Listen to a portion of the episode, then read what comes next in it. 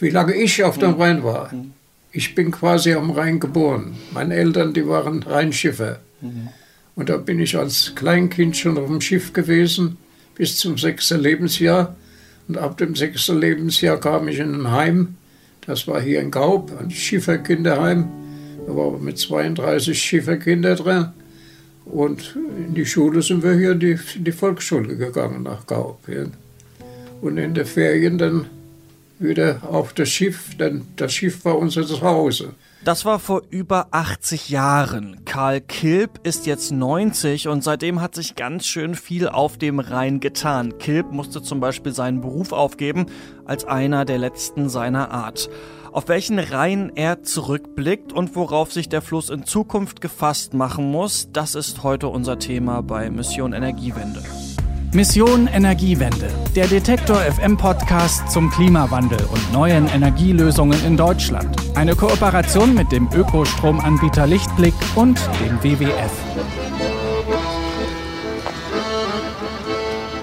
Hallo, ich bin Christian Eichler und vor mir entfaltet sich ein mächtiges Schauspiel. Zwei Giganten treffen hier nämlich in Koblenz aufeinander.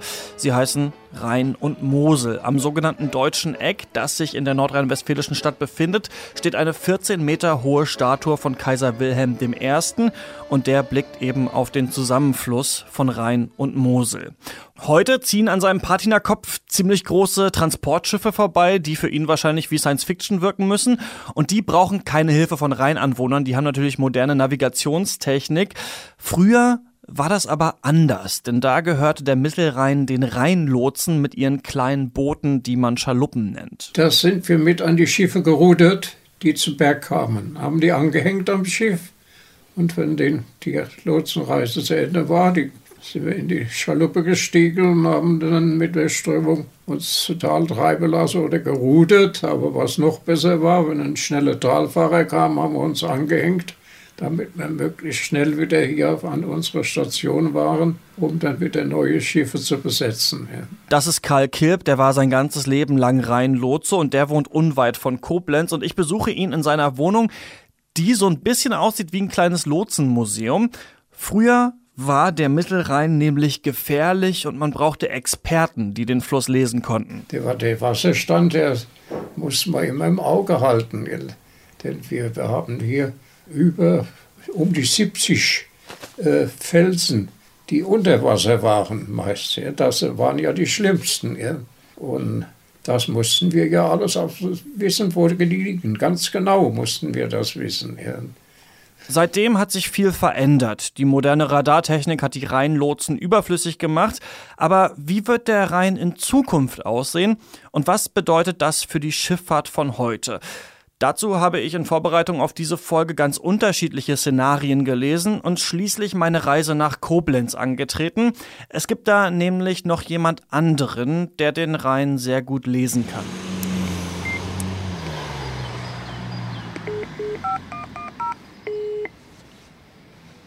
Heute, guten Morgen.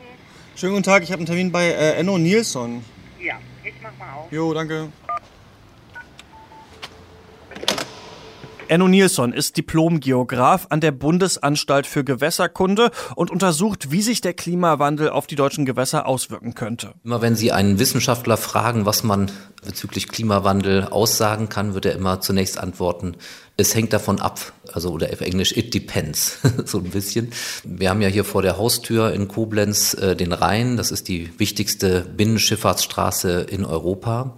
Da stellen wir eigentlich fest, dass in Überlagerung all dessen, was im Einzugsgebiet passiert, wir für die nächsten Jahrzehnte, sagen wir mal bis Mitte des 21. Jahrhunderts, irgendwie so 2050, 2060 rum, eigentlich noch keine klare Klimaänderung eigentlich feststellen können mit Bezug auf Niedrigwasserkennwerte zum Beispiel, die ja für die Schifffahrt besonders interessant sind. Davon hat mir auch Karl Kilp erzählt. Bei Niedrigwasser musste er nämlich damals, als er eigentlich schon in Rente war, dann wieder zurück auf den Rhein kommen. Dann wurden die 70 Felsen nämlich auf einmal wieder gefährlich. Laut Enno Nilsson sind niedrige Wasserstände aber bis 2050 erstmal kein Problem. Das ändert sich ähm, eigentlich erst in der zweiten Hälfte des 21. 21. Jahrhunderts, wenn dann eben äh, diese Klimaszenarien und die entsprechenden Klimamodellsimulationen von deutlich veränderten Temperatur- und Niederschlagsverhältnissen ausgehen, dann schlägt das auch auf ein großes Gewässer wie den Rhein durch und wir simulieren im Grunde ähm, ab abnehmende Niedrigwasserabflüsse und eine Zunahme der Dauern extremer Niedrigwassersituationen. Das sagt auch Daniel Hering von der Universität Duisburg-Essen, denn er forscht mit seinem Team zur Frage, wie verschiedene Stressoren gleichzeitig auf die deutschen Flüsse einwirken. Niedrige Wasserstände könnten da auf jeden Fall in Zukunft zum Problem werden. Da geht man generell äh, so über den Daumen gepeilt davon aus, dass die Abflüsse im Sommer etwas sinken, dass sie im Winter hingegen etwas steigen. Das ist besonders ausgeprägt bei den großen Flüssen, also wie beispielsweise dem Rhein, sodass man davon ausgeht, dass also im Sommer ausgeprägtere Niedrigwassersituationen auftreten, im Winter dagegen eher Hochwasserlagen. Je niedriger das Wasser, umso ruhiger fließt es in der Regel auch. Ähm, häufig erwärmt es sich dann auch gerade auch zusätzlich, weil es der Sonneneinstrahlung länger ausgesetzt ist sodass also hier Wassertemperatur und, und Abfluss durchaus zusammenwirken. Und hier kommt der zweite Punkt ins Spiel, die Temperatur. Wenn man über den Klimawandel spricht, dann sind manche Ereignisse ja ziemlich schwierig zu prognostizieren. Die Modelle sind da einfach noch nicht genau genug. Wir haben uns ja hier in den letzten Wochen die Fragen gestellt, ob Starkregen in Zukunft zunehmen wird, ob es mehr Winterstürme geben wird. Und ganz genau Eindeutige Antworten kann man nicht finden auf diese Fragen. Was aber bei allen als gesichert gilt, ist, mit dem Klimawandel wird es wärmer werden in Deutschland. Die Jahresmitteltemperatur, die steigt.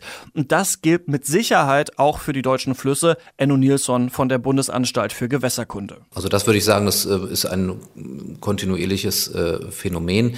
Das sind ja alle Szenarien, die von einer Intensivierung des Treibhauseffekts ausgehen. Und die stärkste Folge dieser Intensivierung ist eine Temperaturzunahme. Und Daniel Hering von der Uni Duisburg-Essen pflichtet bei. Es zum Beispiel für eine Rheinprognosen, dass die, die Wassertemperatur des Rheines um, so bis Mitte des Jahrhunderts um, um etwa 1 Grad Celsius steigen wird und bis Ende des Jahrhunderts um etwa 2 Grad Celsius steigen wird.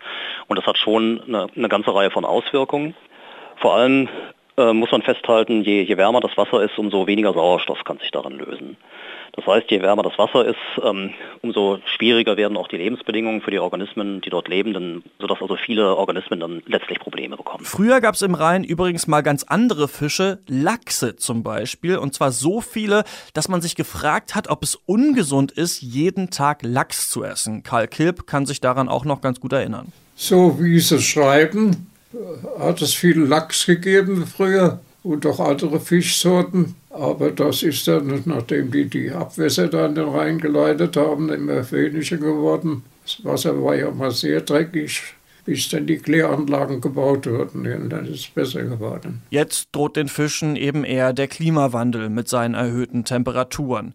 Also, irgendwann wird der Rhein wärmer und er wird weniger Wasser führen. Und das könnte unter anderem diese drei Szenarien zur Folge haben. Erstens, wir haben es gerade schon angesprochen, den Lebewesen im Fluss wird es zu heiß, sie wandern ab und neue siedeln sich an.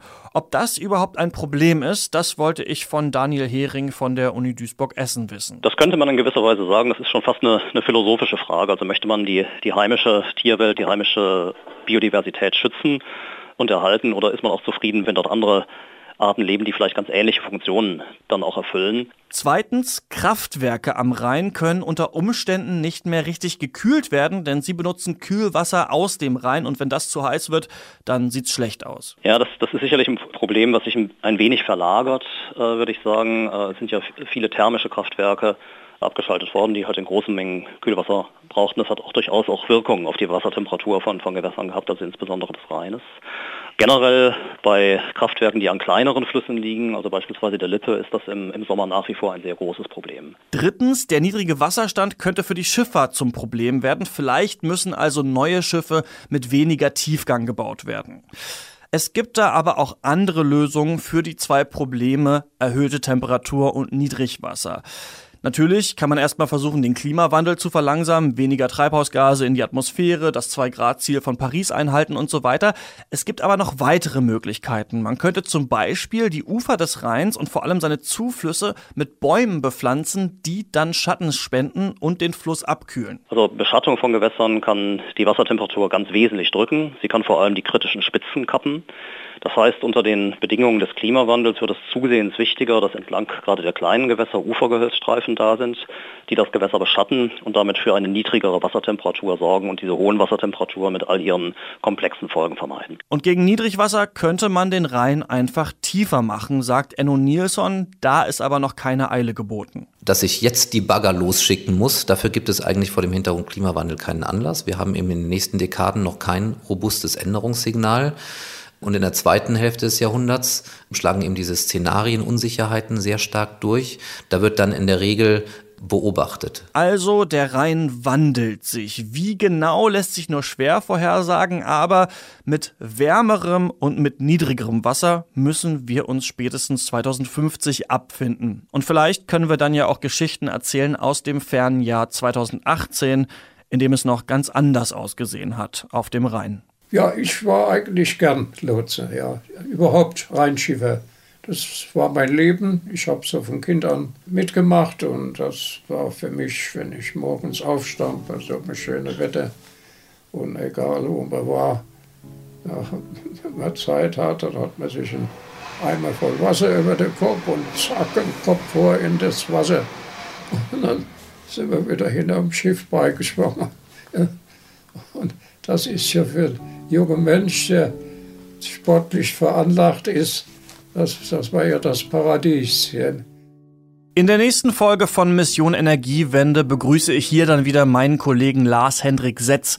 Der wird mit mir nämlich über die Frage sprechen, ob die Bundesrepublik Deutschland ihre Vorreiterrolle in der Energiewende verloren hat. Falls Sie diese Folge nicht verpassen wollen, können Sie Mission Energiewende überall abonnieren, wo es Podcasts gibt, zum Beispiel auf Spotify, Apple Podcasts oder Soundcloud. Ich bin Christian Eichler. Bis nächste Woche. Mission Energiewende, der Detektor FM Podcast zum Klimawandel und neuen Energielösungen in Deutschland. Eine Kooperation mit dem Ökostromanbieter Lichtblick und dem WWF.